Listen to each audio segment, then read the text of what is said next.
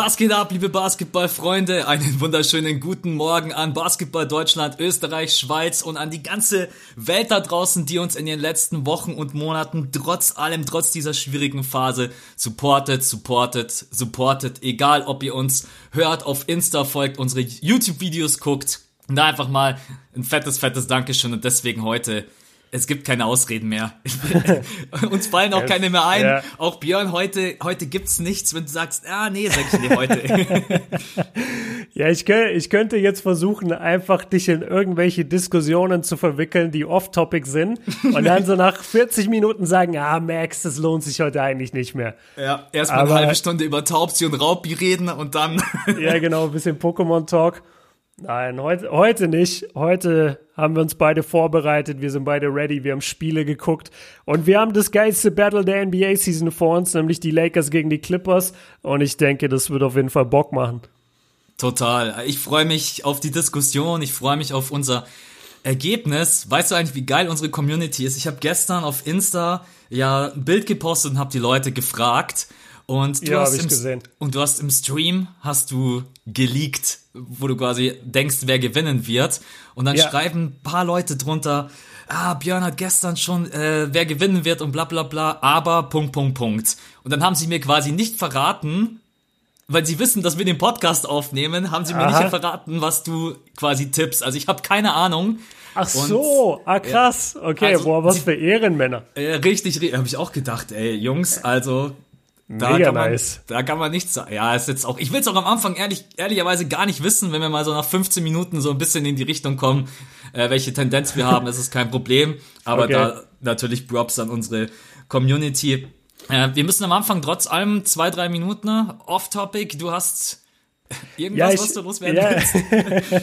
das finde ich schön, dass du das so introduced. Ja, ich, ich habe zwei Sachen, über die ich äh, ganz kurz sprechen wollte. Und zwar zum einen muss ich heute mal dieser Typ sein, der alle so ein bisschen, ähm, ja, wie, ne, wie man es nimmt, in eine negative Stimmung oder in eine positive Stimmung äh, verfrachtet, je nachdem, wie man das jetzt auffasst.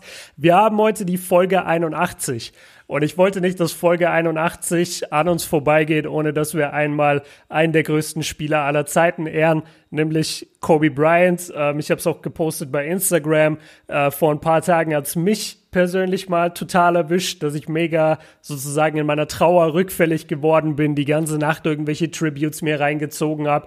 Äh, dann habe ich, ich bin dann erst um zwei oder halb drei ins Bett, bin am nächsten Tag direkt um äh, halb fünf oder halb sechs aufgestanden, bin zum Court gefahren, habe gewartet, bis es hell wird und habe angefangen Basketball zu spielen, habe dabei sein Jersey getragen. Also das, das geht auch an mir halt nicht spurlos vorbei und ich habe ja vor ein paar Wochen mich, glaube ich, äh, vielleicht im Podcast oder auf YouTube mal dazu dazu geäußert und meinte, hey Leute, ich, ich will einfach mal einen Tag lang nicht an ihn denken. Ähm, jetzt das bin ich schon. zwei Wochen im Pod, glaube ich, wenn ich mich, äh, wenn ich mich richtig zurückerinnere. Ja, es war ja, im Pod. Ja, kann ich mir gut vorstellen, dass es im Podcast war. Ähm, jetzt war es nur so, dass ich diese Zahl 81 eben ge gesehen habe von der Folge her und ich, ich habe jetzt auch gar nichts vorbereitet. Ich wollte einfach nur nicht, dass diese Folge vorbeigeht, ohne dass wir ihn nicht äh, genannt haben und ohne dass ich nicht einmal kurz was dazu gesagt habe. Also mir persönlich fehlt er einfach krass, obwohl ich ihn nie kennengelernt habe. Und äh, wir beide haben gerade ganz kurz off-top, äh, vor, der, vor der Aufnahme haben wir beide ganz kurz geredet. Und äh, da haben wir kurz drüber geredet, wie wie präsent er halt trotzdem überall ist und, und auch so verwurzelt. Äh, du, du kannst es vielleicht ganz kurz erzählen. Wo hast du ihn vor ein paar Tagen gesehen?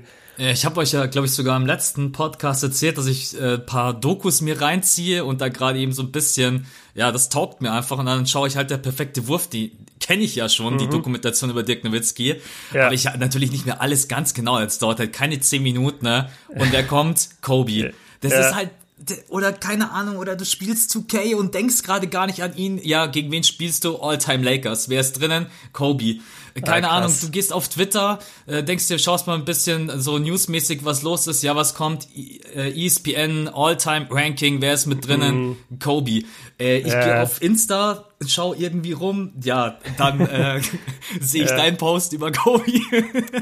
ja, es also, ist krass. Also vor zwei Wochen, da war ich äh, echt angepisst, was das Thema angeht. Und ich verstehe auch total, wenn jetzt gerade jemand negativ drauf reagiert. Bei mir ist es jetzt gerade eher in einer positiven Stimmung, wo ich jetzt auch, nachdem ich deine Seite gehört habe, mir auch einfach so ja, so ein bisschen warm ums Herz wird und ich mir denke, wow, das Schöne ist wirklich so, die Legacy von diesem Mann wird halt niemals vergessen. Klar ist es für einen individuell immer mal hart, äh, wenn man halt wirklich so eine emotionale Bindung zu ihm hatte, aber die Tatsache, dass halt wirklich wie viele Monate ist das jetzt schon wieder her, muss man leider sagen. Und trotzdem halt, es vergeht kein Tag, ohne dass du was von ihm siehst. Und ich habe mir auch gedacht, so, das ist so krass. Also selbst meine Kinder irgendwann äh, allein aufgrund von dem Namen, den ich auf YouTube habe, aber auch so, meine Kinder irgendwann, die werden mitbekommen, wer dieser Mann war, obwohl sie geboren werden, Jahre nachdem er äh, gespielt hat oder überhaupt gelebt hat. Und das, das fand ich einfach schön, daran hat mich dieser 81 erinnert und deswegen wollte ich da einmal kurz was zu dem Thema sagen. Die andere Sache ist noch ein bisschen persönlicher, aber ich will sie einmal auch hier festhalten.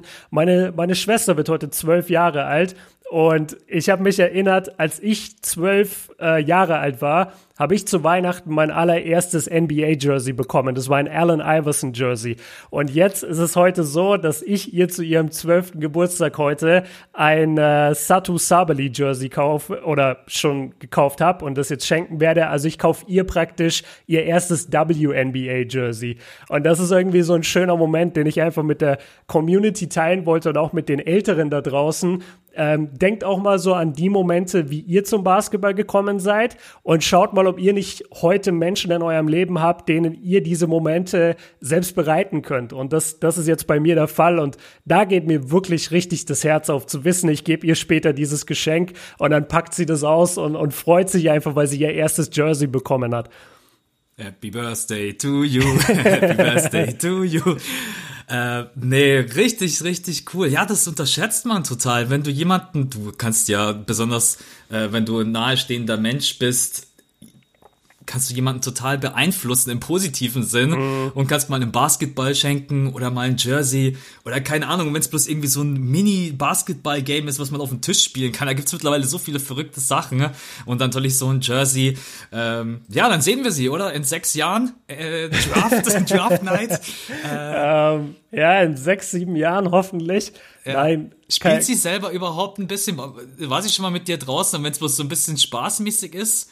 Ja, ja, voll. Also sie ist, äh, ich, ich push sie nie. Das ist mir ganz wichtig. Also ich habe noch nie gesagt, ey, du musst jetzt Basketball spielen oder ich will, dass du Basketball spielst, weil nur dann bin ich stolz auf dich oder so.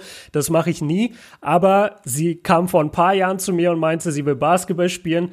Dann haben wir ein ganzes Jahr gewartet und haben äh, darauf geachtet, so, ja, okay, will sie das wirklich oder ist das jetzt nur eine Laune heraus? Über, nach über einem Jahr hat sie immer noch jeden Tag praktisch gefragt, darf ich jetzt denn bitte mal in den Verein, könnt ihr mich anmelden? Und dann haben wir sie jetzt letztes Jahr angemeldet. Sie hat eine Saison gespielt in der U12 und kommt jetzt, äh, wenn die ganze Corona-Sache vorbei ist, kommt sie in die U14 und sie spielt gerne. Sie ist auch manchmal mit mir draußen an, an einem Freiplatz oder neulich waren wir auf einem Parkplatz und haben da einfach Ballhandling gemacht. Das war zu dem Zeitpunkt, wo alles dicht war und sogar die, die Plätze überall gesperrt waren. Und dann haben wir halt Ballhandling auf einem Parkplatz gemacht.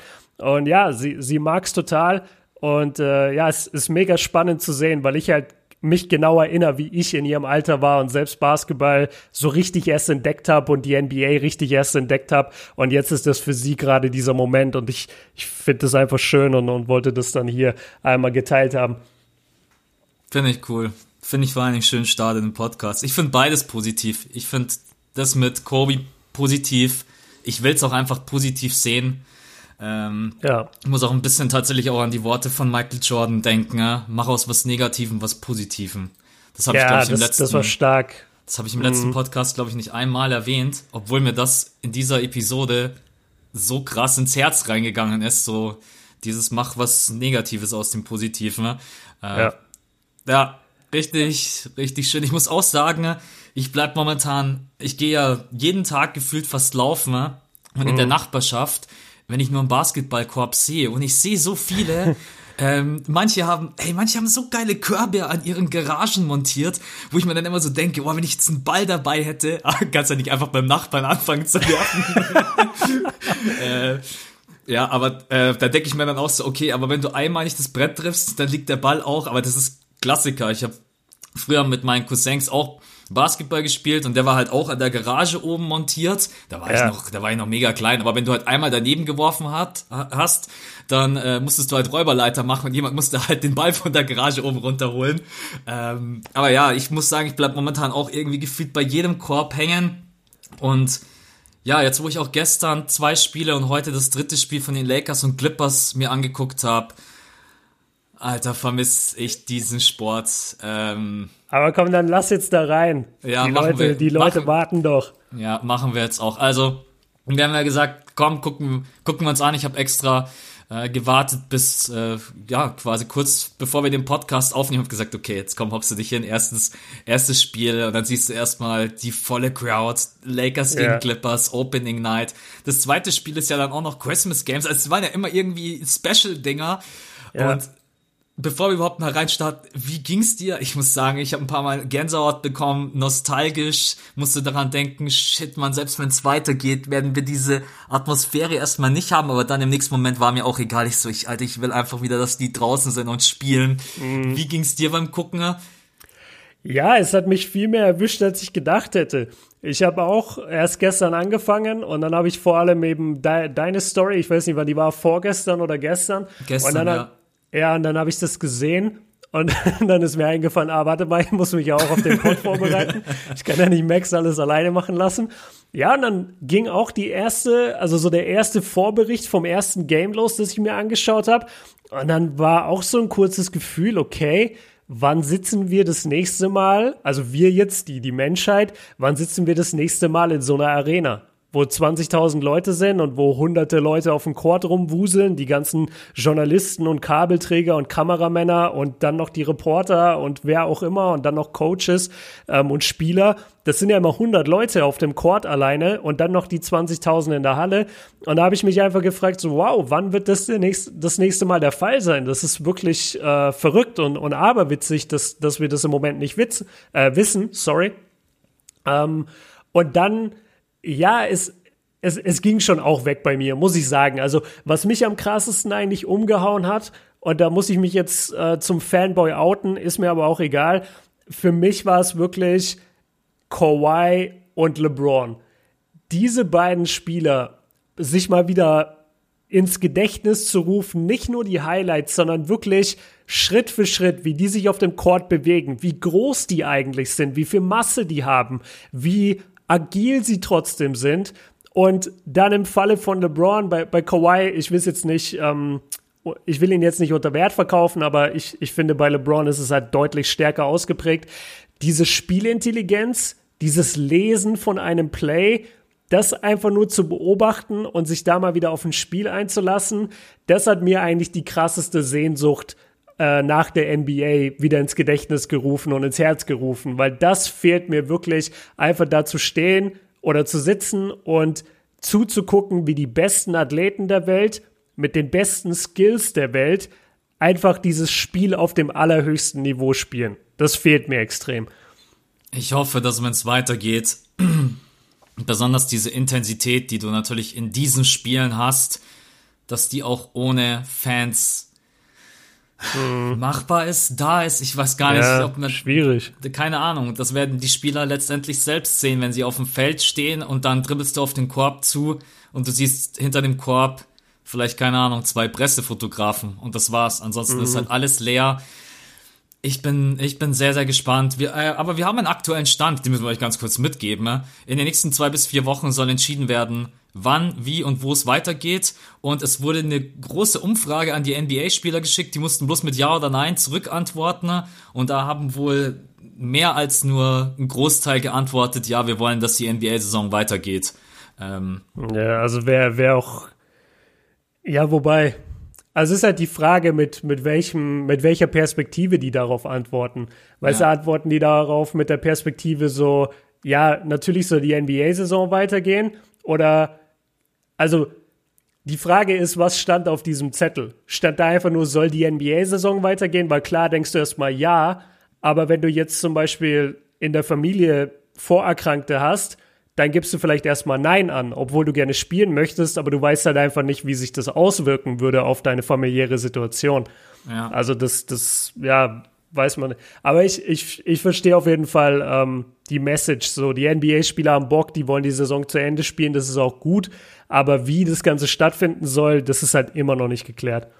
Ich glaube, da wird auch je nach Situation Fingerspitzengefühl beim Coach, bei der Franchise, wenn jemand sagt, hey, du pass auf, ich würde gerne, aber ich kann aufgrund familiärer Situation, kann ich das Risiko nicht eingehen, kann ich mir fast nicht vorstellen, ähm, dass da irgendein Coach, Franchise was sagt. Man muss leider auch ehrlich sein, es ist halt, auch wenn wir immer, für uns ist es ja Unterhaltung, aber für die ist es ein mhm. Job wenn die nicht weiterspielen, ey, es ist ja nicht so, dass die NBA von Luft und Liebe lebt. Das ist einfach so, das Salary Cap wird sinken. Die NBA macht jetzt schon Millionen Verlust. Äh, es geht halt auch irgendwo am Ende um Geld. Es geht um andere Summen als bei uns, ist völlig klar. Aber letztendlich geht's auch im Profisport, das wird immer vielen Profisportlern so ein bisschen vorgeworfen, ey, das ist für, es ist deren Beruf. Und mhm. ich glaube, dass viele auch einfach, ja, weiterspielen wollen, weil erstens ist es ihr Job, sie haben keinen Bock, die ganze Zeit zu Hause nur rumzuhängen und sie lieben es und es geht im Endeffekt auch darum, halt Geld für die Familie und für die Zukunft zu verdienen. Und nicht jeder Und nicht nur das, nicht nur für die Zukunft, sorry, wenn ich unterbreche. Ich habe äh, ein paar Interviews gehört von, von ehemaligen Spielern, die haben gesagt, ey, weißt du eigentlich, wie viele NBA-Spieler auch heutzutage noch Paycheck to Paycheck leben? Also das spricht ja. von, von Monatsgehalt zu Monatsgehalt. Nicht, weil sie vielleicht super verschwenderisch sind mit ihrem Geld, je nachdem, wie man es sieht, aber vielleicht einfach, weil von denen nicht nur ein, zwei, drei Personen abhängig sind, sondern vielleicht 10, 15, 20 Personen. Wenn du die einzige Person bist in deinem Umfeld mit so einer Menge Geld, natürlich kaufst du dann für den Haus, du liest dem Auto, du liest dem Auto, ähm, du, du bürgst hier für das, du bürgst hier für das. Und auf einmal, wenn dein monatliches Gehalt nicht mehr kommt als NBA-Spieler, die paar hunderttausend Dollar oder vielleicht sogar eine Million, je nachdem, was du verdienst, ja, dann guckst du aber nach zwei Monaten, weil dann hast du diese ganzen Verbindlichkeiten, kannst die aber nicht zahlen. Und so wird's gerade nicht also, ich will nicht sagen, jedem NBA-Spieler geht so, aber es gibt bestimmt einen Teil von denen, die jetzt gerade richtig am struggeln sind und die auch gucken müssen, was sie jetzt machen. Ja. Ja, verdient ja nicht jeder, äh, hat nicht jeder einen 10 Millionen oder 15 Millionen Vertrag oder mhm. Max-Contract. Sowieso. Also sowieso, das, ja. da muss man auch immer, ja, ist eine Situation, wollte ich bloß auch einmal erwähnt haben, das wird auch ein bisschen, ja, wir denken immer so an unsere Maßstäbe, aber für die geht's eben auch um um Geld. So, du hast gerade eben Verbindlichkeit angesprochen. Wir haben auch eine Verbindlichkeit. Ja. Und zwar. Endlich über diese Serie zu reden. Ja, ähm, es ist ganz einfach, Leute. Erster gegen Zweiter wäre gerade eben der aktuelle Stand. Lakers mit 49 Siegen, 14 Niederlagen, die Clippers mit 44 Siegen und 20 Niederlagen. Ich habe einen sehr, sehr coolen Kommentar bekommen. Und zwar hat einer geschrieben, ist doch scheißegal, wie die Serie ausgeht, Hauptsache wir bekommen sie. ja, das ist ein guter Standpunkt. Ja, aber letztendlich wollen wir doch tatsächlich darüber quatschen, wer würde diese Serie, ihr wisst, bei uns waren es jetzt äh, Fantasy Playoffs, es wären bei uns die Finals, die Lakers treffen auf die Clippers. Äh, ich glaube, die Wahrscheinlichkeit, dass wir das in den Western Conference Finals sehen würden, die ist verdammt, verdammt hoch. Und deswegen wollen wir mhm. heute einmal beurteilen, bewerten und am Ende zu einem Ergebnis kommen, wer würde diese Serie denn gewinnen. Es gibt so jo. viele Punkte, mit denen man reinstarten kann. Ja. Ich fange mal mit dem ersten Punkt an, der mir aufgefallen ist. Und zwar, das hast du vorhin eigentlich schon angesprochen, als es ums, äh, um die Intelligenz von LeBron James ging, Playmaking. Ja. Und Playmaking, ich, ich weiß sogar, dass wir da damals mal, ich glaube, wir haben fast zu jedem Spiel einen eigenen Podcast gemacht, wenn ich mich nicht täusche. Ja. Ähm, vom Playmaking her, drei Spiele angeguckt, muss man sagen, sind die Lakers ihnen überlegen. Alleine mhm. durch LeBron James, auch, ich weiß, es gibt viele da draußen, die sind nicht mehr der größte Freund von ihm, Rajan Rondo. In so einer Playoff-Serie will ich den Typen draußen auf der Bank haben, wenn ich weiß, ich muss LBJ runternehmen dann will ich einfach jemanden wie Rondo auf dem Feld haben, wo ich sage, dem kann ich den Ball geben, mit dem kann ich Blaze laufen, der hat die Übersicht, der kann die Pässe spielen und ich habe mir im Gegenzug natürlich auch die Clippers angesehen. Und dann sieht man so richtig, Patrick Beverly ist kein Playmaker, Kawhi mhm. Leonard mit der Hand geht eher in die ISO. Es wird sehr, sehr viel am Perimeter gelaufen, damit man die Spieler frei bekommt. Aber da ist kein LeBron James, der zwei Leute auf sich zieht. Ähm, da ist kein Playmaking, teilweise Plays, die man bei den Lakers sieht. Die laufen sehr, sehr viel über Pick and Roll. Und deswegen war so der erste Gedanke, den ich hatte, wow, in den Playoffs, wenn es dann wirklich hart auf hart kommt, wenn sie dann versuchen, viel über die Isolation und übers Pick and Roll zu lösen, die Clippers, ob da nicht die Lakers mit LBJ auf der 1 einen verdammt großen Vorteil haben. Ich will nicht von einem kleinen Vorteil reden, sondern von einem großen Vorteil. Das war immer die große Kritik an den Clippers. Die Clippers haben kein Playmaking. Sie haben eine Menge Scoring, sie haben eine Menge Defense, sie haben individuell starke Spieler. Aber wie spielen sie wirklich zusammen in einer Playoff-Serie? Das haben wir halt auch noch nicht gesehen. Wir dürfen nicht vergessen, beide Mannschaften sind komplett neu zusammengestellt.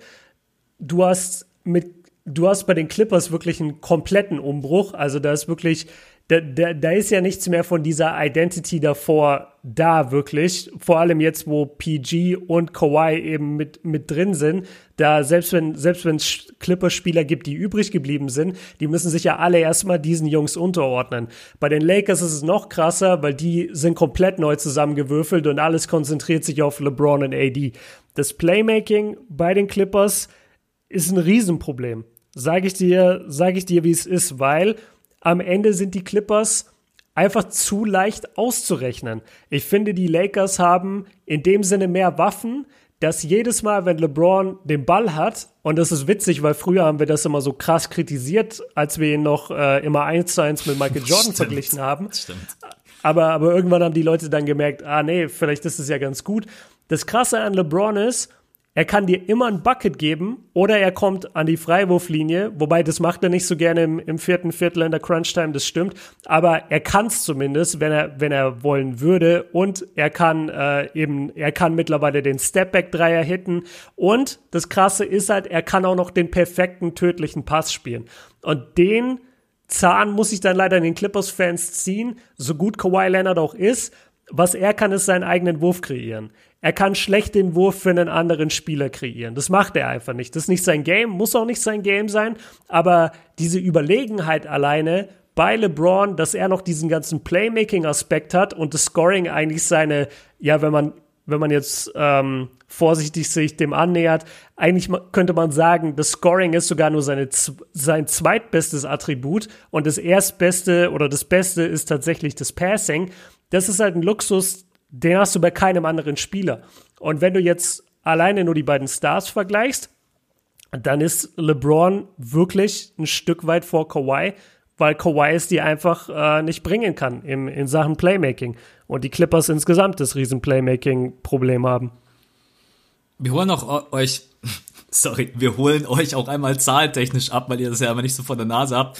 Also LBJ hat jetzt 10,6 Assists gespielt, dahinter Rondo, deswegen habe ich ihn auch gerade eben sofort mit reingenommen, bei 20,5 Minuten 5 Assists gespielt und bei den, Leg äh, bei den Clippers sieht's eben so aus, dass da ganz oben Lou Williams droht mit 5,7 Assists von der Bank und dahinter kommt halt Kawhi Leonard mit 5.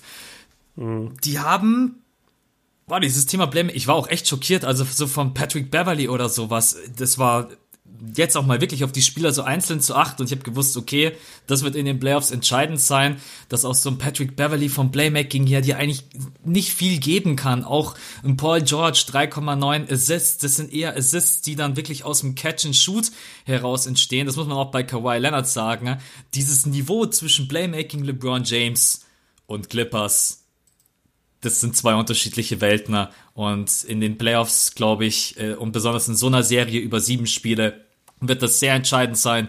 Wichtig natürlich, LBJ muss verdammt viel Spielzeit auf sich nehmen. Das ist, ja. das ist aber klar.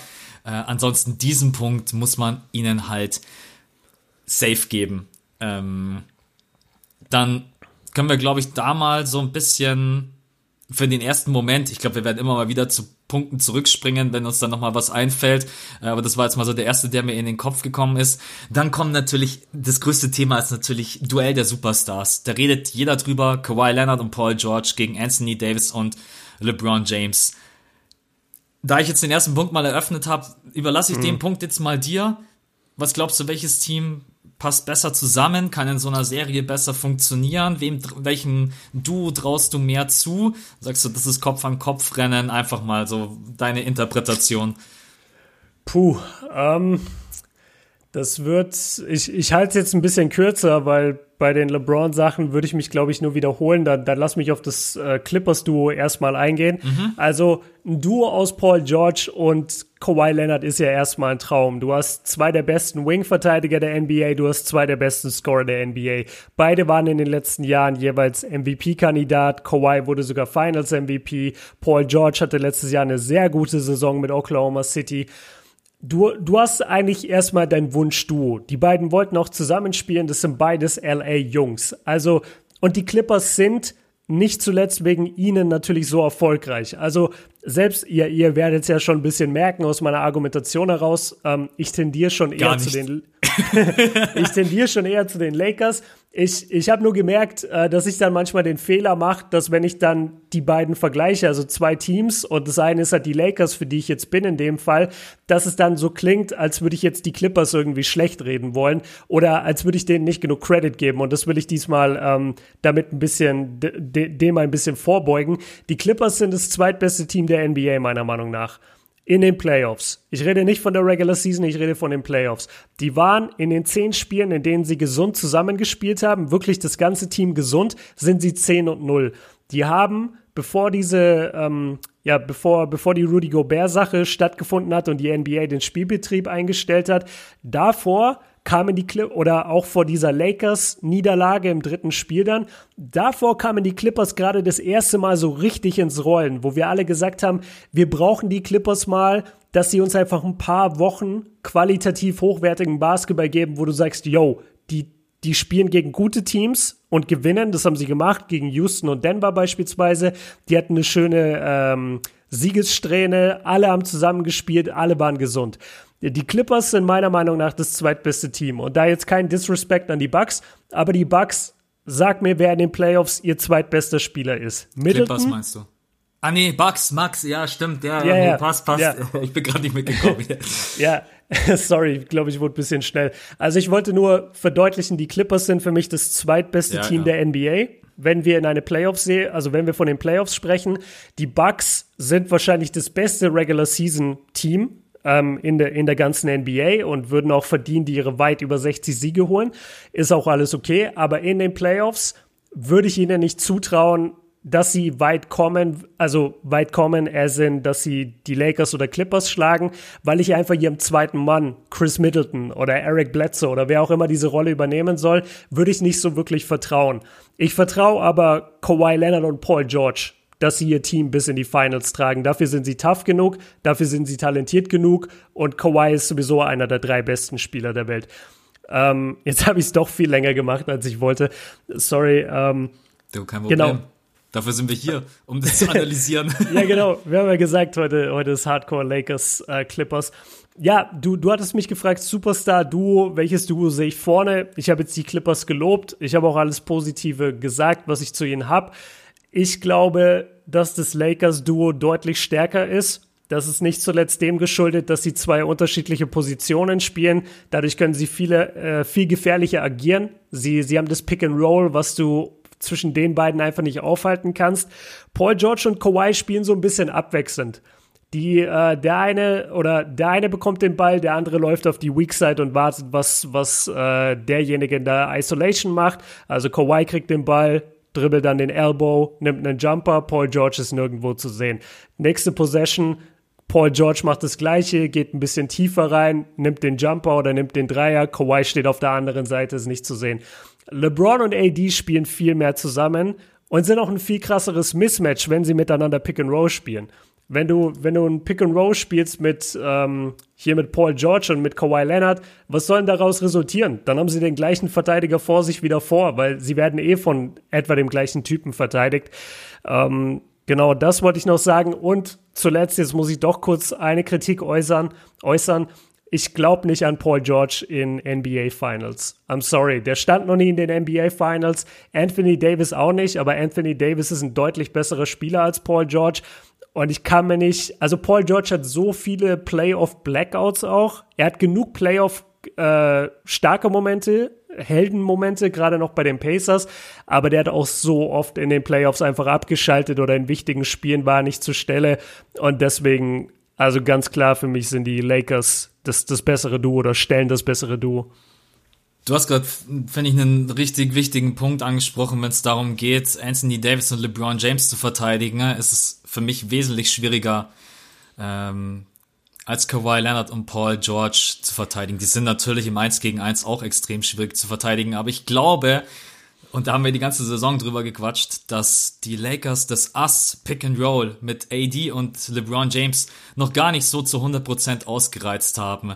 Ja, und wenn die das haben wir beiden gesagt. Und wenn die beiden das spielen, Pick and Roll, Pick and Pop, und die Clippers kommen nicht so wirklich dahinter, wie sie das verteidigen sollen, dann öffnen sich natürlich auch so viele Räume für Cuts, für freie Shooter. Und so schlechte Shooter haben die Lakers nicht. Du hast mal einen Bradley, der im dritten Spiel war es jetzt, völlig eskalieren kann. Du hast mal Ja. Kai Kusma, der im ersten Viertel eskalieren kann. Äh, Du hast einen Danny Green, der mit seiner ganzen Erfahrung kommt, der ja im ersten Spiel in der Opening Night ein absoluter Wahnsinn war. Und ich glaube, dass die Clippers da einfach mehr Probleme haben werden, ne?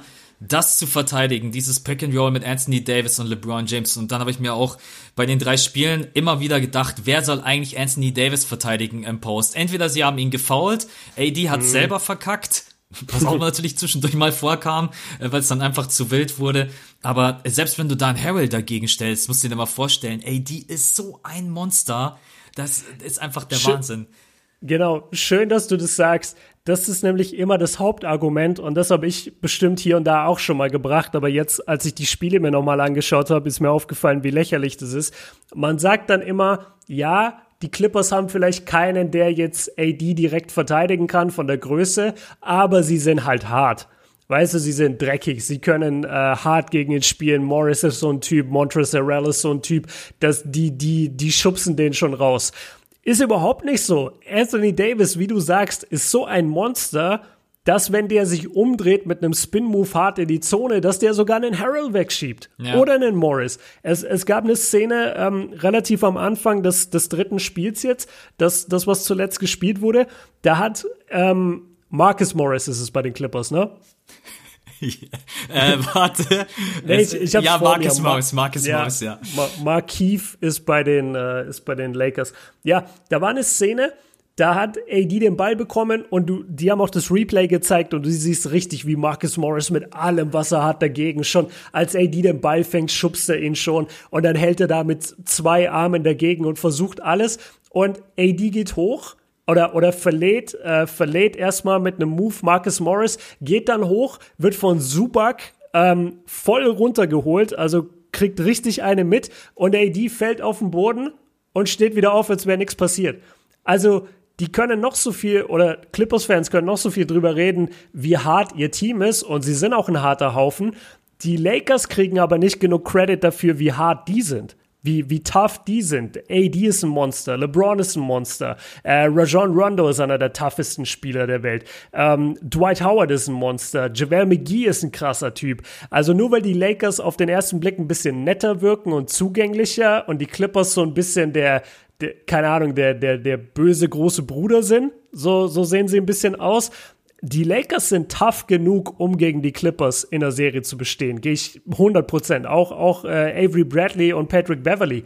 Die beiden, die prügeln sich halt dann in jedem Spiel. Aber, aber, aber Avery Bradley geht keinen Zentimeter zurück. Und Patrick Beverly genauso wenig. Aber es ist nicht so, dass Patrick Beverly Avery Bradley total owned mit dieser aggressiven Art. Weißt du, Ja, Avery ja. Bradley Avery Bradley steht da und sagt, ey Alter, was willst du von mir? Ich bin genauso ein Hardcore äh, Defending Point Guard. So, ich kann dich genauso rannehmen wie du mich. Also die Lakers sind mindestens genauso tough wie die Clippers. Sie wirken nur einfach viel netter und deswegen gibt ihnen keiner den Credit. Ich glaube, dass die Lakers in so einer Serie überhaupt nicht nett wären. Nee, überhaupt ist- nicht. Die also- sind richtig tough. Das ist ein guter Punkt. Was ich auch glaube, dass AD einfach körperlich, ähm, wenn er sich nicht verletzt, ist ein anderes Thema. Du kannst, glaube ich, AD in so einer Serie nicht müde machen. Dafür ist er, glaube ich, körperlich einfach zu robust und stabil, weil ich auch immer so ein bisschen durchgegangen bin, hm, okay, was könnte man probieren? Und ich würde als Clippers-Team definitiv versuchen, LeBron James müde zu machen. Weil ich glaube, mhm. wenn du den so über eine sieben-Spiele-Serie wirklich quälst und nervst, dann äh, kann man ihm schon ein bisschen die Energie rauben. Aber im Endeffekt habe ich hier, wenn ich gerade eben auf die Stats gucke, einmal LeBron James mit 25,7 Punkten und Anthony Davis mit 26,7 Punkten. Also habe ich zwei Möglichkeiten. Entweder ich nehme AD raus oder LeBron James vom Scoring. Bei AD muss mir ja. bewusst sein, das wird mir höchstwahrscheinlich nicht gelingen, haben wir gerade eben besprochen. Also muss ich gucken, dass ich zumindest LeBron James das Scoring wegnehme, auch wenn ich dann weiß, dann wird es wahrscheinlich mehr Assists hageln, weil dafür ist einfach seine seine Court Vision, seine Basketballintelligenz ist einfach zu krass. Ich habe auch die ganze Zeit überlegt, wie würde ich verteidigen? Wem würdest du auf LeBron James ansetzen? also, ich stelle mir gerade vor, wie du so auf dem Court stehst vor LeBron und so nachdenkst, wie verteidige ich den jetzt? Mache ich ihm den Dreier auf? Gebe ich ihm den Drive? Einfach so du auf dem Feld. Ich wünschte, ich wünschte, ich wäre zwei Meter acht groß und hätte so einen Körper und dann, dann würde ich mir wirklich Gedanken machen. Aber so würde er, glaube ich, einfach seine Hand auf meinen Kopf legen und äh, ja. sagen. Ich glaube, er wird einfach über dich drüber steigen. Ja, ich glaube, er wird, er wird mir einfach einen Posterize reindrücken von, vom Perimeter. ja, safe. Genau, ähm, nochmal zurück zur Frage.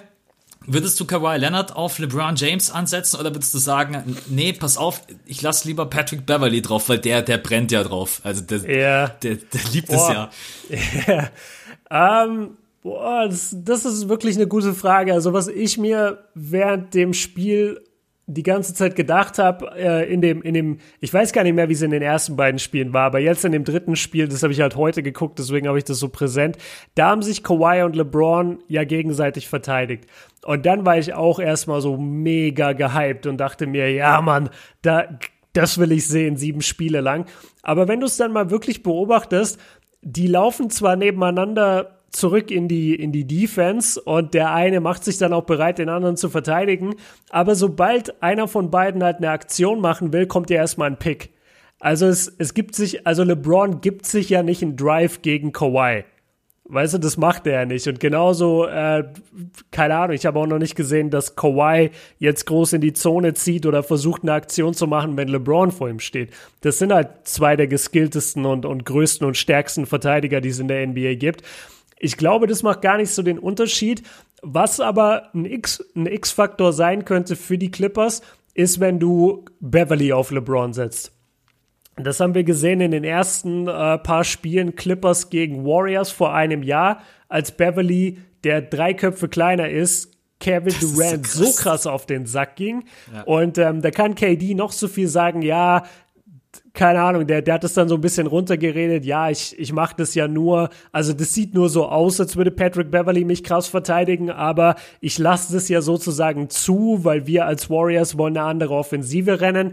Ja, kannst du schon sagen, aber es gibt trotzdem Momente in dieser Serie, wo Patrick Beverly einfach KD ausgeschaltet hat für, für eine Possession. Jetzt nicht fürs ganze Spiel, sondern für eine Possession. Und ich glaube einfach, dass dich als Superstar wo du ja immer dran gewöhnt bist, okay, vor mir steht Paul George, der ist zwar ein richtig guter Verteidiger, aber der ist nicht eklig, der ist nicht dreckig. Wenn dir da so ein Patrick Beverly über mehrere Spieler auf den Sack geht, ich glaube, irgendwann geht es schon an deine Konzentration ran. Und ich meine, es war das erste Spiel oder nee, es war das Christmas Game. Erinnerst du dich daran bei einer der letzten Possessions, als LeBron Klar. den Ball hatte und Patrick Beverly Steal slash blockt ihn? Ja, genau. Ja, solche Momente hast du dann. Und das, also, wir, wir können ja jetzt mal so langsam dahin kommen. Diese Serie geht für mich nicht zu Null aus. Und auch nicht zu eins und auch nicht zu zwei. für mich ist das eine Sieben-Spiele-Serie, weil so gut und so gut die Lakers sind und so gerne ich sie mag, ich bin ja auch Fan von den Lakers, aber die Lakers sind auch nicht unschlagbar. Und gerade LeBron ist nicht unschlagbar. LeBron hat immer mal was, was ihm psychisch auch so ein bisschen auf den Sack geht und dann fällt auch mal ein Spiel irgendwie an den Gegner. Und so ein Patrick Beverly Game, da gebe ich den Clippers mindestens eins. Einfach so ein Spiel, wo Pat das ganze Game über LeBron am Hosenbein klebt und der sich einfach nur denkt, ey, fuck you, mein Wurf fällt nicht, ich habe die ganze Zeit diesen kleinen äh, Jockel da vor mir. Jockel ist geil. ja. und ja, so, so ein Spiel wird's du geben. kleiner Jockel. du kleiner Jockel ist geil, ja. Ähm, Ja, ich, ich, ich denke, ich habe, oder ich hoffe, ich habe deine Frage beantwortet. Ja. Also, was ich vor allem sagen wollte, ich wünsche mir auch immer, oder ich, ich denke mir auch immer, ja, stell doch einfach Kawhi gegen LeBron oder Paul George gegen LeBron. Ja, das kannst du schon machen, aber dann spielen sie halt einfach Pick and Roll. Das ist wirklich so. Also guck dir das an. Guck, wie viele Würfe LeBron in seiner Karriere ins Gesicht von Kawhi Leonard hat. Also ich kann mich, ich kann mich an so gut wie kein Highlight erinnern. Oder, oder such mir einen Drive raus von LeBron, wo er eins gegen eins gegen Kawhi geht. Das macht er nicht. Und genauso machen die das umgekehrt nicht. Die sind ja nicht blöd. Sondern was machen sie? Sie suchen sich jedes Mal Lou Williams raus. Und das war, da können wir jetzt dann vielleicht mal drüber reden. Lou Williams war, ist für mich irgendwie ein Riesenproblem bei den Clippers, weil wenn er auf dem Feld ist in der Crunch Time, dann gehen die Lakers mit ihrer riesen Lineup aufs Feld und dann, dann hat er einfach niemand, den er verteidigen kann. Und selbst wenn er jemand findet, den er verteidigen kann, die Lakers spielen dann so lange Pick and Roll, bis LeBron gegen Lou Williams steht. Ja. Das haben sie in dem, das haben sie in dem dritten Spiel bestimmt die letzten zehn Possessions gemacht. Jedes Mal. Und jedes Mal haben die Lakers daraus irgendwas Positives für sich gemacht. Meistens einen Bucket oder einen Foul gezogen. Und das finde ich interessant, weil du kannst Lou Williams dann eigentlich nicht aufs Feld stellen. Ich finde den Punkt, dass du den aufmachst, sehr gut. Da wollte ich nämlich auch gerade eben hinkommen. Denn Lou Williams ist so ein bisschen der Typ, wo ich weiß, das ist mein dritter Mann, der mir meistens 15 bis 20 geben wird zusätzlich. Das, ja. das weiß ich bei den Lakers halt nicht zu 100 Prozent. Ich weiß, dass mir LeBron James und Anthony Davis 20 bis 30 geben, aber ich weiß nicht, ob mir dahinter noch jemand diese 20 Super, schenkt super Punkt. Dieser dritte Mann fehlt bei den Lakers und bei den Clippers ist es eigentlich jede Nacht Lou Williams. Genau, aber wenn ich, wie du gerade gesagt hast, wenn ich eben Lou auf dem Feld habe, dann kriege ich zwar die 20 Punkte, aber dann habe ich halt, dann habe ich halt, auch 30. Deswegen ist das, äh, ja, es ist tatsächlich so ein schmaler Grad zwischen, ich bin dann, wenn es dazu kommen sollte, sehr gespannt, wie Doc Rivers die Rotation dann gestaltet. Ähm, aber man muss ja natürlich sagen, dass sie da ein bisschen mehr die Möglichkeiten haben mit Lou Williams und Harrell. Ist ja völlig verrückt, dass die beiden von draußen kommen. Du hast ja zwei Typen, die dir immer noch so 15 bis 20 geben können. Das ist die Sorge, die ich ein bisschen bei den Lakers habe hatten sie ein paar Mal extremes Glück in diesen drei Spielen. Muss man einfach ehrlich sein, dass Danny Green da am Anfang, was waren das, sieben von neun? Ich, ja, warte, stimmt, der hat krass geschossen. Warte, ich habe es mir extra alles ja. aufgemacht. Sieben von neun waren es, ja, 28 ja, Punkte. Dann in dem anderen Spiel war es Bradley. Ähm, so, ich, ich mag es irgendwie nicht so ein bisschen auf diesen Glücksfaktor zu hoffen, dass ich einen dritten Mann habe, der mir diese 20 plus gibt. Die brauchst du aber gegen die Clippers. Du, oder du brauchst zumindest jemanden, der dir so 15 gibt. Bei den Clippers habe ich den mit Lou Williams. Konst ganz kurz für die Leute da draußen, also konstant meinen wir. Ja. Weil klar gibt es bei den Lakers, wie er ja aufgezählt hat, bei den Lakers gibt es ja einen Danny Green und einen Bradley, der dir mal diese Punkte gibt. Aber bei den Clippers weißt du halt jede Nacht, okay, ich krieg 15 von dem und 15 von dem und dann habe ich noch Kawhi und PG. Ja. Sorry. Danke, dass du es mit reingebracht hast. War zum Beispiel zweites Spiel, Danny Green, 29 Minuten, 6 Punkte. Das ist, ja, genau. das ist diese ja. Konstanz, die wir, die wir bräuchten. Die werden wir nicht haben. AD, LeBron James, zweites Spiel, 24, 23 Punkte. Da hatte Kuzma sein Sahneviertel, 4 von, mhm, vier genau. von 9 insgesamt geschossen, 25 Punkte. Äh, das ist einerseits da ein bisschen die Sorge, die ich habe. Auf der anderen Seite bei den Clippers habe ich diesen dritten Mann, ob das jetzt Harrell ist oder der, wo man sagen muss, da haben die äh, Lakers brutale Probleme, das Pick and Roll zu verteidigen von den Clippers. Also wie oft die da reingelaufen sind, falsch rotiert mhm. sind. Schaut euch die Spiele nochmal an. Die Clippers spielen halt manchmal vier, fünf Possessions hintereinander, Pick and Roll, Bounce Pass, Pass auf Harrell oder dann Kickout Pass und die Lakers verteidigen es einfach nur schlecht. Man muss auch sagen, dass die Lakers mittlerweile in der Defense viel, viel stabiler geworden sind. Muss man ihnen auch Props geben. Ja. ja. Äh, aber ich, ich komme ja nicht um den Punkt rum. Ah, Lou Williams, das ist halt echt schwierig. Ähm, aber im Endeffekt. Ja, es, es gibt halt irgendwie keine Lösung, weil die Lösung wäre ja, ihn nicht aufs Feld zu stellen, aber du hast in ihm halt einen der besten Clutch-Scorer auch. Ja. Und das ist halt jemand, du kannst, also so, so wahnwitzig das jetzt klingt, aber du kannst ja den Kawhi auch mal, also du kannst deine ganze Defense auf Kawhi ausrichten und musst du sogar in der, in der Crunch-Time. Du musst ja den besten Spieler halten können. Aber dann haben die Clippers halt den Luxus, dass sie den Ball abgeben und da steht Lou Williams und der macht dir einen Bucket nach dem anderen. So das, das Kyrie Irving Phänomen, und oder? Wie geskillt der manchmal ist. Sorry, dass ich das erwähnen yeah. muss. Ey, wie der dich auch manchmal unterm Vor äh, Korb ausfaked. Also ich Krass, muss, ne? Ja, man erwartet das gar nicht mehr. Lou ist aber wirklich äh, Sa Sahneschnittchen ohne Scheiß, muss man sagen. Sweet Lou, wirklich. Ja, ähm, ja, jetzt hast du mich, jetzt hast du mich leider rausgebracht. Jetzt Scheiße. weiß ich nicht mehr meinen Punkt. Ist, ist kein Thema. Lass, äh, lass zum nächsten kommen. Ähm, ich würde es ehrlicherweise so, ich würde einfach versuchen, Help Defense zu spielen, auch wenn ich weiß, dass LeBron James dann wahrscheinlich übers Playmaking offen, offene Leute finden wird. Aber ich kann ja. halt auf die Punkte von Lou nicht verzichten. Und das wird Doc Rivers auch nicht machen, bin ich mir sicher. Ähm, Zwei Punkte, die mir noch aufgefallen sind, müssen wir aber auch gar nicht so groß machen. Lakers unglaublich viele Turnover stellenweise. Und was für mhm. Turnover. Also ich glaube, jeder Lakers-Fan ist manchmal vor dem Bildschirm gesessen und hat einfach nur ins Kopfkissen gebissen oder ist völlig eskaliert. und was auch ein Problem ist, wie viele Rebounds die nicht holen.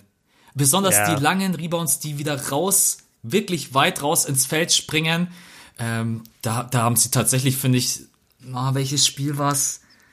das zweite oder war es das erste? Ein Spiel haben sie nur deswegen verloren. Ey, dann holten mhm. Lou Williams zweimal den Offensivrebound. Das, das kann einfach nicht sein, weil die Größe, da braucht man nicht drüber diskutieren, die haben die Lakers. Wenn die ihre größte ja. Lineup aufs Feld stehen, stellen, ey, dann stehen da nur Typen mit zwei, sechs, sieben aufwärts. Und mhm. Da muss ich aber das können sie nicht spielen gegen die Clippers. Ja, das, können, ja, das ist eben das Problem. Aber trotz allem finde ich Rebound-technisch äh, darf ich den Clippers nicht viele Second Chance Points geben und zweite Possessions. Äh, weil das ist in den Playoffs verdammt wichtig. Da kommt es auf jede Possession an. Und so unnötige Turnover manchmal im Playmaking, das ist mir auf jeden Fall in diesen drei Spielen aufgefallen. Und tatsächlich muss ich sagen, fast nur auf Seiten der Lakers, dass sie zu viele Turnover haben und äh, auch zu viele Rebounds nicht holen obwohl mal ein Javel McGee auf dem Feld steht oder ein Dwight Howard. Das muss in den Playoffs einfach besser funktionieren. Ja, was ich daran interessant finde, ist, wenn man sich die Stats dann aufruft, dann spiegelt das das gar nicht wider, was du gerade gesagt hast. Ich weiß. Aber wenn man sich dann einzelne Games anguckt, ist es so. Und das ist auch, weshalb ich gesagt habe, es wird Spiele geben, die die Lakers verlieren. Ich glaube nicht 100% blind an die Lakers. Die Lakers und gerade auch LeBron James geführte Teams, und ich, ich weiß nicht genau, wie ich das verpacken soll oder wie ich das formulieren soll. Ich, ich sehe LeBron schon seine ganze Karriere, seit 2003, seit dem ersten Game bin ich dabei. Und seine Teams und auch er selbst haben manchmal so eine Attitude von, ach ja, scheiße, heute läuft das Game nicht, ja gut, was soll's. Also, ich weiß nicht, die, die Lakers oder, oder LeBron geführte Teams sind für mich jetzt nicht die Teams mit den krassesten Comebacks. Mu muss, muss, muss jetzt, äh, gibt bestimmt jetzt zehn Spiele, die du mir entgegenwerfen kannst, wo dann jemand sagt, nee, das stimmt gar nicht. Aber, also ich, ich, ich kenne einfach, ich, ich kenne LeBrons Körpersprache so gut auf dem Feld. Wenn ich mir ein Spiel angucke und es läuft nicht, dann sehe ich exakt, in welchem Moment er sozusagen aufgibt für das Spiel und einfach dann von seinem Kopf her nur noch bei dem nächsten Spiel ist. Das sehe ich einfach zu häufig und es, deswegen sage ich ja, es wird das Patrick Beverly Spiel geben und dann gibt's dann gibt's ein so ein Spiel, wo gar nichts läuft und alle Lakers den Kopf hängen lassen. Ja, und dann musst du halt schon langsam gucken, weil dann hast du schon zwei Niederlagen und dann äh, musst du aber schnell gewinnen Bevor, das sind halt hoffentlich nicht die ersten beiden Spiele, weil sonst wird's richtig bitter. Dann wird's brutal. Also 2-0 gegen die Clippers zurücklegen, das will ich auf keinen Fall. Was wir vielleicht noch ansprechen müssen, äh, das ist jetzt nur so ein kleiner Random-Punkt zwischendrin. Wenn wir ein Finale zwischen den beiden Teams hätten oder ein Conference-Finale, was halt absolut ätzend ist für die Clippers, die spielen halt sieben Auswärtsspiele. Ja. Das kannst du nicht anders sagen. Also die Fans in der Halle sind keine Clippers-Fans se also selbst bei den Clippers Spielen haben sie wenig Fans und wenn es ein Clippers Lakers Spiel ist und es ist dann sozusagen ein offizielles Clippers Spiel, du weißt genau 90 Prozent da drin sind nur für die Lakers. Die Leute in LA sind einfach keine Clippers Fans. Die Clippers haben seit ihrer Entstehung nichts Großes gewonnen. Es gibt keine History mit dieser Mannschaft. Und gleichzeitig hast du die Lakers, die 16 Championships gewonnen haben. Natürlich haben die eine unglaubliche Fanpräsenz. Und wenn du da, wenn es da wirklich mal um den, um den Playoff-Sieg geht, dann würde mich das wirklich interessieren, wie das dann wäre in dieser Halle. Ich kann mir nicht vorstellen, dass wenn die Clippers da spielen, dass da jemand groß für, also ich, ich frage mich, ob die dann ausgebuht werden. Ich frage mich, ob das für die wirklich ist dann wie sieben Auswärtsspiele. Und ich glaube fast schon, weil, also sorry, du kommst nicht gegen die Popularität von LeBron und den Lakers an. Das würde einfach nicht klappen. Und das ist eigentlich eine miese Geschichte, weil dieser Vorteil wird ihnen weggenommen. Ich glaube das auch, dass da jetzt besonders, auch wenn das natürlich jetzt kein Grund sein sollte, nach dem Ableben von Kobe Bryant, ich glaube alle wollen, dass die Lakers den Titel holen. Mhm. Äh, aber wir haben, wir haben keine Fans in diesem Jahr. Dieser Vorteil wird jedem Team weggenommen und in so einer Serie, ey, man braucht sich nichts vormachen. Jeder, der schon mal, ein, und wenn es nur ein kleines Turnier war, vor Fans gespielt hat, ey, sowas ja. kann dich so enorm und krass pushen, ne? Deswegen, äh, ja, normalerweise hätten wir ganz normale Playoffs und die Halle wäre voll. Dann wären es, glaube ich, tatsächlich sieben Auswärtsspiele und dann wird's halt schon verdammt schwer. Wobei Kawhi Leonard, bei dem habe ich manchmal das Gefühl, dass. Ja, dem ist egal. Und Patrick Beverly denkt sich, ah, geil, siebenmal auswärts, come on, let's ja, go. Ich glaube auch, Patrick Beverly wünschte, die ganze Saison wäre auswärts. Äh, so Ey, ich muss, ich muss gerade was gestehen als ich fertig war mit meinem Punkt und dann grätschst du so ein mit dem, ja, aber warte mal, das wäre ja eigentlich nur ein Vorteil, weil die Playoffs werden ja ohne Fans stattfinden. Das hat mich gerade richtig in die Wirklichkeit zurückgeholt, weil davor, also als ich meinen Punkt gemacht habe, habe ich mir wirklich so NBA Finals ausgemalt oder Conference Finals zwischen den Clippers und den Lakers mit Fans. Also ich, ich war gar nicht da drin gerade, wie krass. Ja. Ja, aber es wird leider, es wird leider so sein. Ich bin mal gespannt. Äh Fox etc., wer alles überträgt, ESPN, die machen ja auch gerade eben Pläne mit Soundkulisse und was weiß ich. Ich bin sehr, sehr gespannt, ja, wie das wird. Wir. Ähm, aber ja, dieser, dieser, oh Gott, aber es ist egal, ich will trotzdem Basketball sehen. Ist, äh, ist mir total egal. Äh, aber ich bin gespannt, wie es äh, wie es weitergeht. Aber den Vorteil, den hat man nicht. Ähm, Boah, da könnte man jetzt noch mal einen extra Punkt aufmachen, dass du auch alles hörst, was die anderen sagen, wenn Blaze angesagt werden. Keine Ahnung. Da gibt's, da könntest du einen extra eigenen Punkt machen, über den du 10, 20 Minuten quatscht. Aber. Überleg mal, wie das unterm Korb zugeht in der Playoff-Serie. Ja. Also was da, was da alles zueinander gesagt wird, ist ja mega krass. Naja, ja, ohne Scheiß, ich würde neben dem Korb Mikrofon aufstellen. Das wäre dann richtig geil. Dann würdest du, glaube ich, sogar ein bisschen das wettmachen, dass du keine Fans hast, wenn du unterm Korb einfach nur hörst, wie, keine Ahnung, Patrick Beverly und I don't nee, know. Morris. Morris gegen AD. Oder Morris ich. gegen AD völlig eskalieren und sich gegenseitig anbrüllen und wahrscheinlich dadurch, dass die Beleidigen. Refs, die Refs hören dann auch alles. Es gibt in den Playoffs so viele Ts wie noch nie in NBA History. Ey, ey da müssen wir eh drüber reden. Diese Taunting-Regeln sind ja so out of control mittlerweile. Es gab einen Layup von, äh, von Avery Bradley, da hat er Patrick Beverly gestealt ähm, im, im Halfcourt sprintet dann zum, äh, zu seinem Korb halt, macht den Layup und ja, fixiert halt danach Patrick Beverly, weißt das du, hält, so hält halt Augenkontakt mit ihm. Alter, und der tiet den ab im ersten Viertel. Ich bin fast, ich bin fast weggegangen vom Bildschirm. Das ist so lächerlich. Also macht den Sport nicht kaputt, ja? NBA, ich weiß, ihr hört gerade zu und ihr sprecht alle Deutsch. Ey, macht bitte diesen Sport nicht kaputt. Das ist, das ist der letzte Quatsch wirklich, wenn du, wenn du einen geilen Stil machst und einen Layup gegen einen, gegen einen äh, Spieler, den du kennst und wo du weißt, heute spiele ich hart gegen den und jeder, jeder weiß, da geht's zur Sache und dann stealst du den und machst einen Layup, dann drückst du dem einen Spruch und gut ist und wenn er davon seine Gefühle verletzt bekommt, ja, dann gehört er nicht in die NBA oder da gehört er gar nicht aufs Basketballfeld. Also dieses, dieses in Zuckerwatte und Butter packen, echt kein Bock mehr drauf. Ja, ja, also zu den Ts muss man gar nichts mehr sagen. Wenn die Regel nicht irgendwann wieder geändert wird, äh, das ist lächerlich. Muss eigentlich zu ihm Kann man sagen, sich nicht anschauen. Muss eigentlich zu jedem sagen, schau mal die Doku The Last Dance an und dann ja wirklich komm, kommst ja. du wieder zurück. Äh, okay, wir haben über die Superstar-Duos gesprochen, über Playmaking, über Rebounds, Turnover, Fanatmosphäre. Äh, ein letzter Punkt und dann finde ich, sollten wir zum Ergebnis kommen. Tiefe. Tiefe, alle mhm. Clippers-Fans immer ja. Tiefe hier, Tiefe da, Tiefe dort. ja, ich wollte gerade sagen, jetzt freuen sich die Clippers-Fans. Äh, wir haben mehr, wir haben mehr Tiefe von unserem, von unserer Starting Five und Rotationen, die wir auch spielen können. Ja. Haben sie wirklich mehr Tiefe, wenn es in den Playoff, Playoffs eine 8er, 9er Rotation gibt? Ist es wirklich so, dass man äh. sagt, sie können eins zu eins immer einen Spieler reinschicken, der genauso gut ist? Oder ist es nur so ein bisschen ein Wunschgedanke, die man hat? Ja, wir haben mehr Tiefe, weil gegen den Harrell kann ich, kann ich immer einen Javel McGee stellen, kann ich immer einen Dwight Howard stellen, kann ich immer einen Anthony Davis stellen. Ähm, ja, also das finde ich eben nicht. Äh, Gerade Javel und Dwight äh, jetzt auch in diesem dritten Spiel zusammen 18 Minuten gespielt.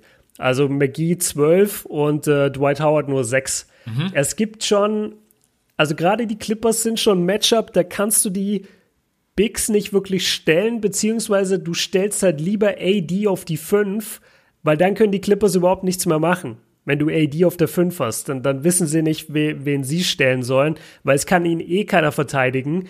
Ähm, und, und es ist halt zu schnell dafür, da, als dass du Subak reinstellen könntest. Und dann, ja, wird's, wird's auch eng bei den Clippers. Aber jetzt will ich eigentlich mal den Clippers den Punkt geben. Die Clippers gewinnen für mich schon dieses Duell der Tiefe. Und zwar einfach aus dem, aus dem einfachen Grund, dass ich nochmal zu dem Thema Konstanz möchte du hast es selber gesagt, die, die Clippers haben so viele Rotationen und jeder dieser Rotationen, wie soll ich sagen, ich, ich vertraue denen, dass sie ordentlichen Basketball spielen. Und bei den Lakers sind mir das zu viele Variablen. Also bei den Lakers, ich weiß nie, was kriege ich in einem Spiel von Dwight Howard. Ich weiß nie, was kriege ich jetzt genau von einem JaVale McGee.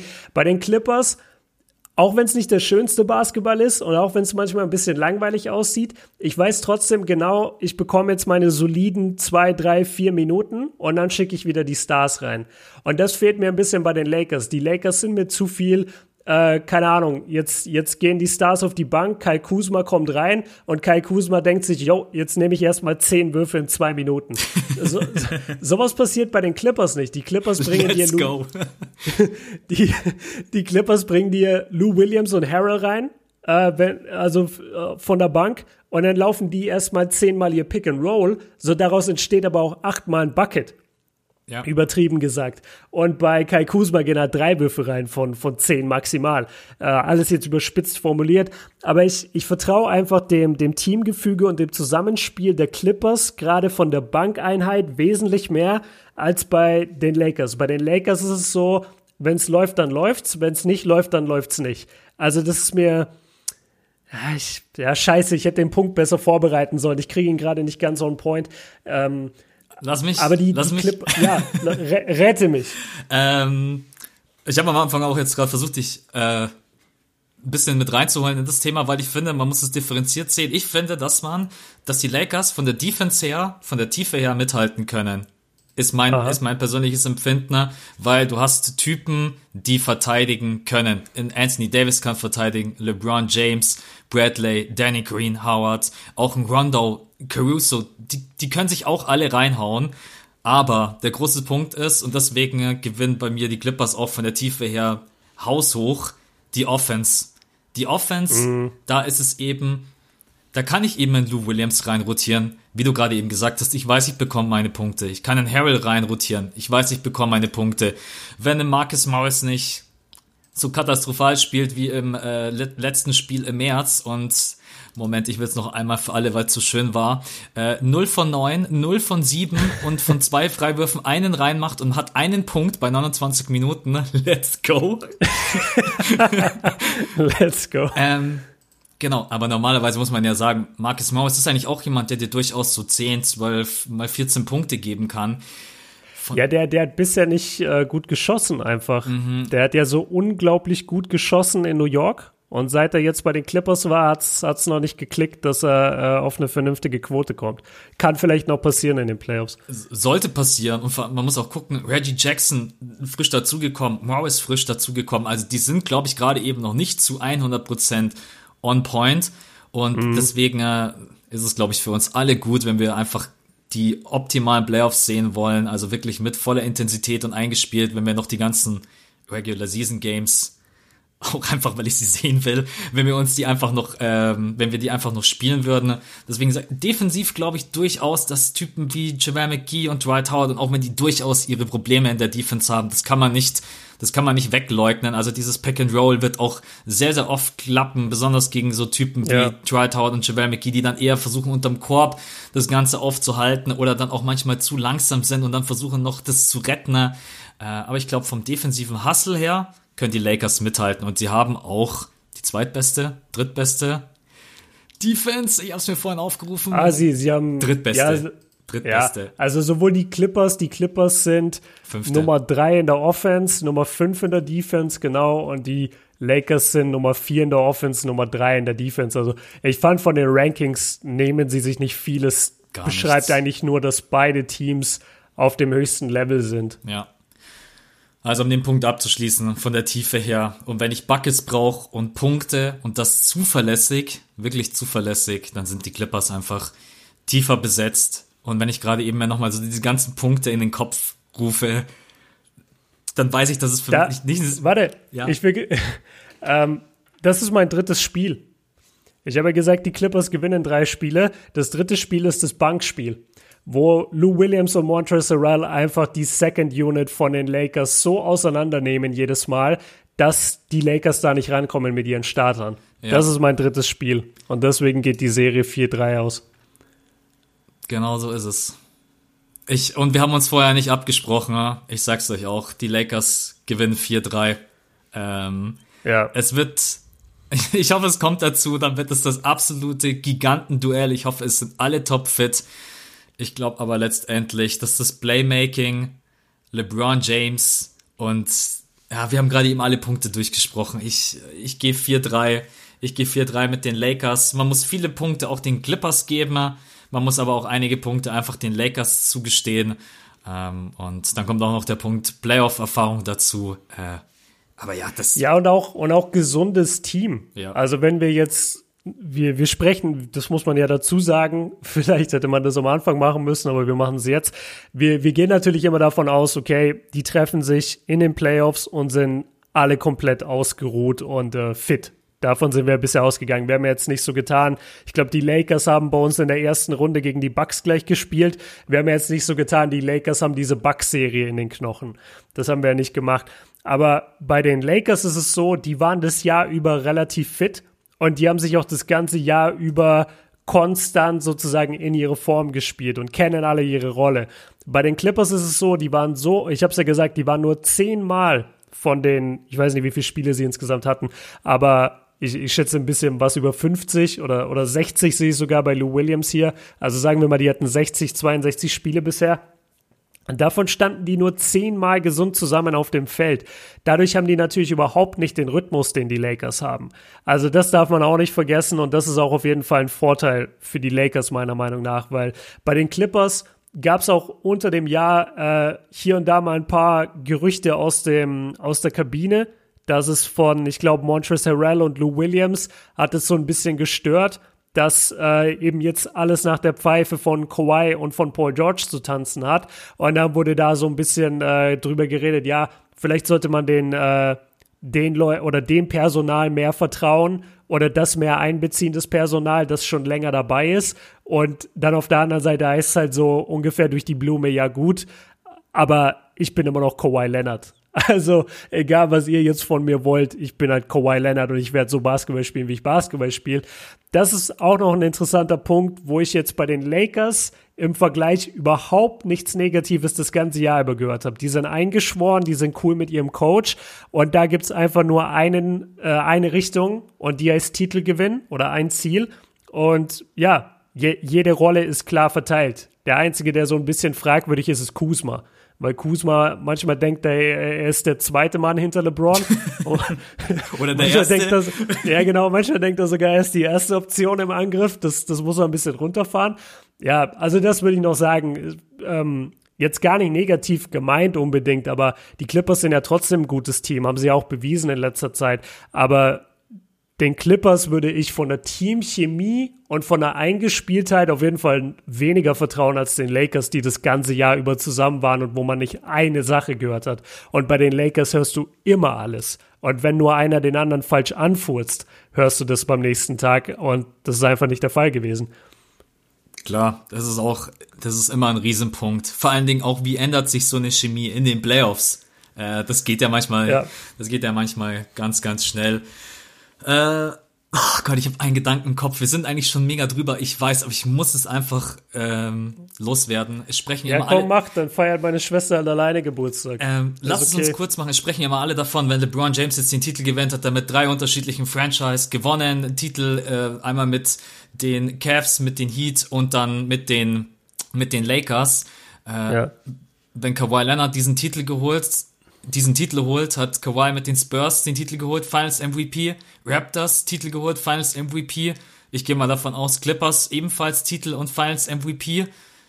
Äh, ich muss für mich dann persönlich sagen, also wenn wir dann wirklich um diese Titel und alles reden, ne, dann ist Kawhi Leonard verdammt nah dran. Wie wichtig ist dieser Titel für ihn? Weil wenn er den holt, hat er mit drei unterschiedlichen Franchise also genau das geschafft, wo jetzt alle gerade sagen, ja, wenn LeBron James das schafft, das ist vorher noch nie jemandem gelungen. Dieser ja. Gedanke, der ist mir irgendwie seit gestern im Kopf. Ich weiß nicht warum, aber was meinst du da dazu? Kratzt dann irgendwie das an, ja, dann sagen die Leute, ja, aber das hat der Kawhi Leonard jetzt geschafft. Das, äh, wenn du das jetzt noch schaffst, ist es ja nichts mehr wert. Ah, das ist ein guter Punkt. Ja, wenn es Kawhi vor ihm schafft, ist es auf jeden Fall ein Thema. Und ja, stimmt, ey, und auch überhaupt, ja. Das macht ja auch Jordans Legacy nach wie vor so untouchable, dass halt keiner jemals äh, auf die Idee gekommen ist, zwei Freepeats zu holen. Also er war schon der Erste überhaupt mit einem Freepeat seit den 60er Jahren. Und dann war er derjenige, der halt auch zwei Freepeats geholt hat. Und das hat ja dann auch Kobe berühmterweise nicht geschafft. Der hatte ja ein Freepeat und dann ein Repeat ein bisschen später, hat dann den dritten Titel in Folge äh, nicht holen können beim zweiten Mal. LeBron hat noch nie überhaupt Back-to-Back -back gewonnen. Ah nee, sorry, er hat Back-to-Back -back gewonnen bei den Heat. Äh, ja, my bad. Aber äh, er hat auch noch nicht gefreepeated. Und deswegen, deswegen ist Jordans Legacy auch so untouchable. Das ist ein guter Punkt wenn LeBron das jetzt macht, aber Kawhi macht es entweder vor ihm oder nach ihm, ja, würde das auf jeden Fall ein bisschen den, den Wert mindern, ja, würde also ich schon sagen. Wenn das vor ihm macht, wäre es, muss ich sagen, für, dann, für dann seinen Goat-Status Katastrophe. Auf jeden Fall, ja, gebe ich dir voll recht. Was man halt immer reinwerfen könnte bei, bei Kawhi wäre dann einfach die Tatsache, ja gut, dieser erste Finals MVP bei den Spurs, naja, also das, das ist, also ich, ich habe mich nicht so krass mit der Serie beschäftigt, muss ich ehrlicherweise gestehen. Aber wenn du in einem Team spielst, und ich weiß, es war am Ende der Karriere von, von einigen der Akteuren, aber wenn du in einem Team spielst, erstmal den San Antonio Spurs mit Greg Popovich und dann stehst du da mit Tim Duncan, Manu Ginobili und Tony Parker jede Nacht auf dem Feld und du bist in dem Team Finals MVP. Ja, dann bist du trotzdem krass, aber du bist trotzdem der drittwichtigste Mann auf dem Feld. I'm sorry. Es ist, oder der viertwichtigste Mann. I'm sorry. Es ist einfach so. Damit will ich ihn nicht schlecht reden. Ich will den Titel nicht schmälern. Aber, also LeBron war dreimal der Starspieler seines Teams, der Franchise-Player seines Teams und hat damit den, den Finals MVP geholt. Kawhi war einfach in dem perfekten System. Also der wäre der wär zu dem Zeitpunkt in seiner Karriere bei keiner anderen Mannschaft, die in die Finals geht, jemals Finals MVP geworden. Das ist das Einzige, was man ihm, wo, wo man dann reingrätschen könnte. Aber das würde die meisten Leute nicht interessieren. Äh, super Punkt. Habe ich so noch nicht gesehen, aber super Punkt. Wenn Kawhi das auch erreicht, ist es schlecht für LeBrons Coach-Status und wenn das vor ihm erreicht, ist es eine Katastrophe, weil dann kann sich LeBron davon gar nichts mehr kaufen. Ja. So, und jetzt treibt mich mein schlechtes Gewissen. Wir haben beide gesagt, ich, muss ich jetzt ich Will das, ich will, dass du dir jetzt vorstellst, wie, wie so ein zwölfjähriges Mädchen am Tisch sitzt, Nein, alleine vor. vor. dem Kuchen und sich denkt, hä, wann kommt denn der Björn? Der hat doch gesagt, um 18 Uhr ist er da. Ja. Und dann komme ich so irgendwann so voll spät, wie in den Filmen immer so, ja, sorry, ich, ich hatte noch ein Meeting. Ich hatte noch ein Meeting, ich hatte noch einen Call. ja, genau. Nein, deswegen, ähm, ich fand's schön, dass wir den ganzen Podcast bis zu Minute 59, glaube ich, 58 nicht verraten haben, wer dieses Ding am Ende gewinnt, auch wenn man die Tendenz natürlich schon ein bisschen gemerkt hat. Äh, ja. Wir haben beide jetzt gesagt 4-3. ihr könnt euch selber mal die Argumente durch den Kopf gehen lassen.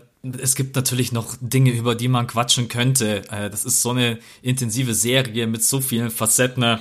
Wir haben das versucht jetzt mal so gut es geht irgendwie ein bisschen auseinanderzunehmen und zu analysieren. Wir beide sagen Lakers in sieben.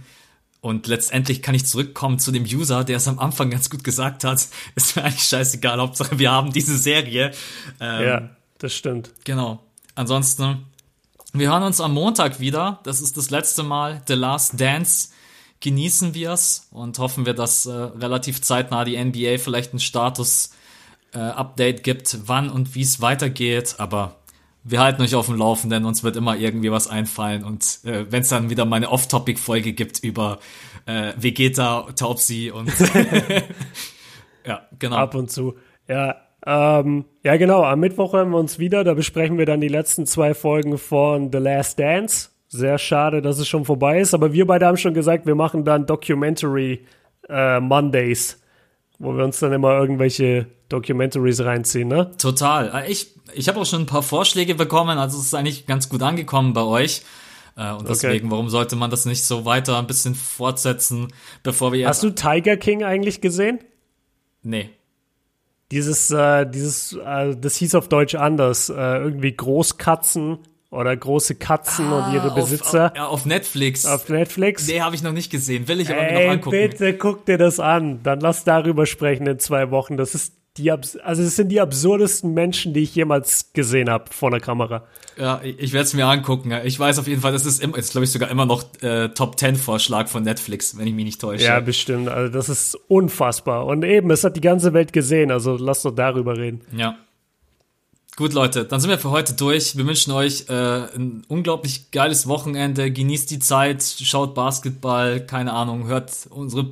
Es gibt auch einige, die mir gerade schreiben: Hey, yo, ich bin gerade bei Episode 20, fang gerade an, euren Podcast zu hören. Äh, Finde ich dann, Laber. ohne Witz, ohne Witz. Ah, krass. Äh, Finde ich dann immer faszinierend, weil das ja auch einfach alte. Wir sind ja immer sehr nah am Geschehen und ja. äh, deswegen, äh, aber trotz, wie gesagt, am Anfang vom Podcast, an alle, die uns supporten in den letzten Wochen und Monaten, äh, vielen, vielen Dank wirklich. Äh, anders kann man es nicht sagen. Und wir versuchen uns da weiterhin für euch reinzuhauen, dass wir uns da gemeinsam die Zeit vertreiben, bis es weitergeht mit Basketball. Gut.